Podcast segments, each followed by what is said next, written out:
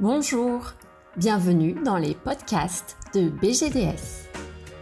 Les fonctions émergentes en cabinet dentaire et d'orthodontie.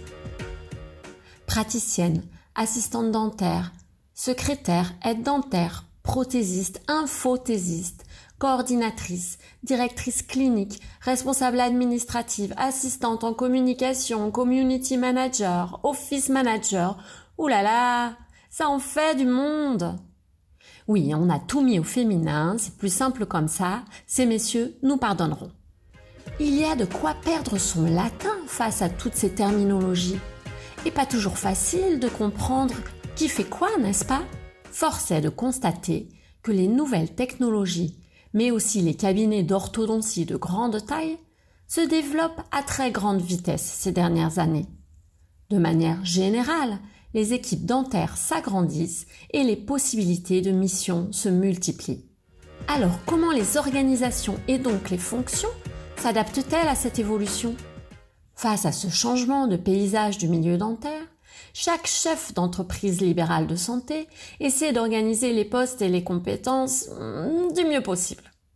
Mais cela se fait sans cadre de référence bien établi, ce qui engendre de la confusion dans la répartition des rôles et peut nuire à la fois au bien-être des équipes, mais également à l'efficacité de fonctionnement du cabinet. Quelles sont donc les fonctions qui vont se structurer dans l'avenir et sur quel cadre de référence peut-on s'appuyer?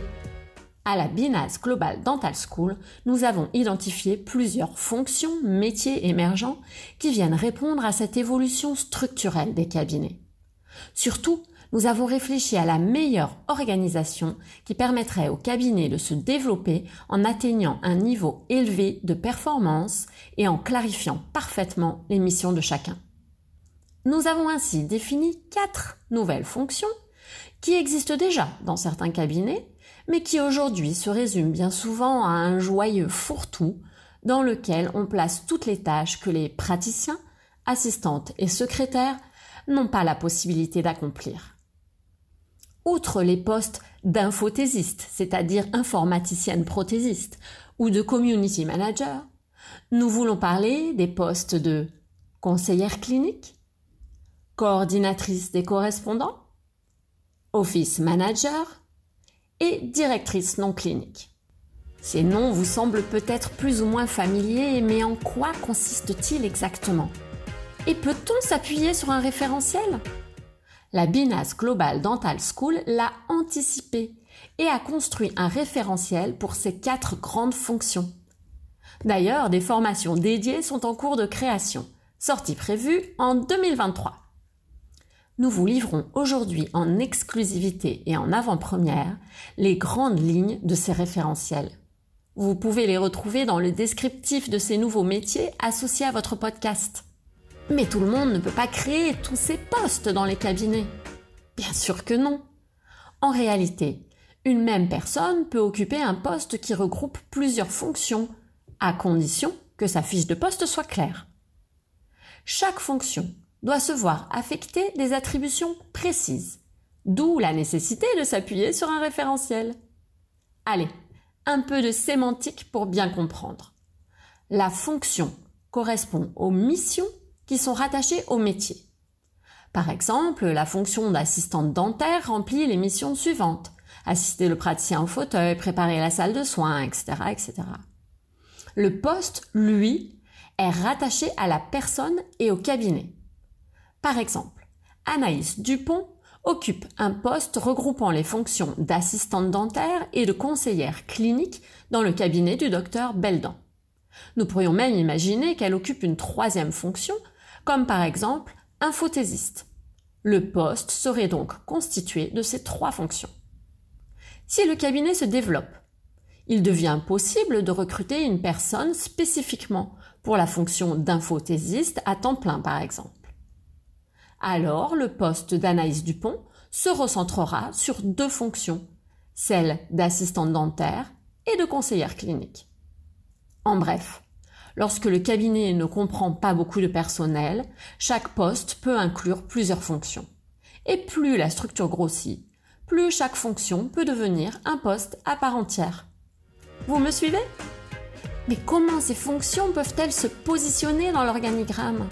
Pour prendre un autre exemple, dans un cabinet de taille moyenne, une même personne pourrait occuper à la fois la fonction de conseillère clinique, par exemple pour 60% de son temps, et de coordinatrice des correspondants pour 40% de son temps. Son poste regrouperait ainsi les deux fonctions. Une même personne pourrait aussi occuper les fonctions d'office manager et de coordinatrice des correspondants tout en supervisant la conseillère clinique du cabinet.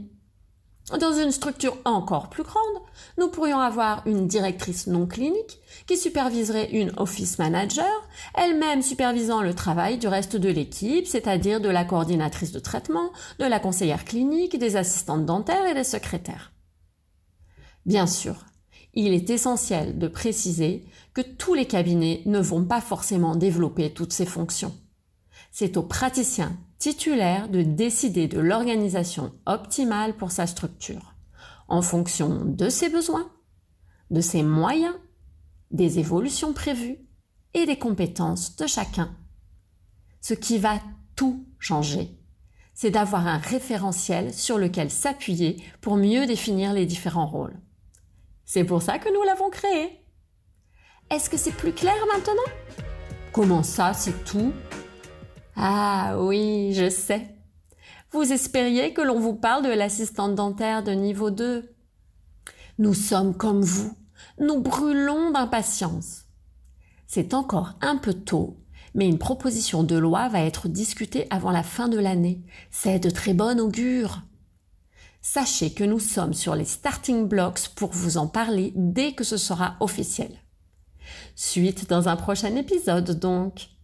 La BINAS Global Dental School vous remercie de votre écoute et vous souhaite une bonne réflexion organisationnelle. Pour continuer à vous former et à vous informer, retrouvez-nous sur www.bgds.fr.